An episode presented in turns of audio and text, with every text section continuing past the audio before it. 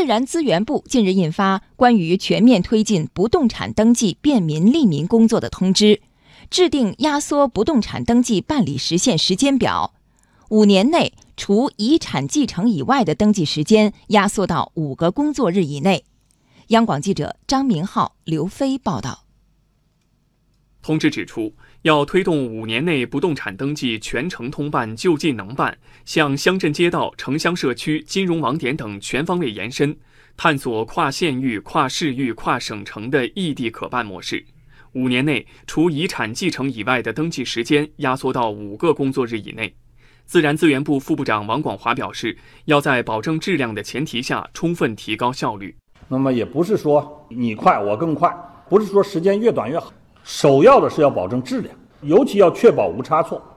既保证质量又能提高效率，这才是王道。所以，但是呢，它离不开我们数字化系统和部门之间的信息共享。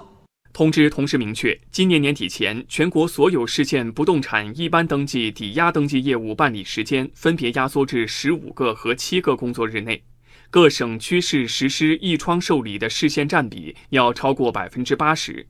力争二零一九年六月底前全面实施“互联网加”不动产登记。此外，通知提出，要全面清理烦扰企业和群众的奇葩证明、循环证明、重复证明等各类无谓证明。王广华指出，部门之间的共享和协同要放在窗口里边，不要让群众来回跑。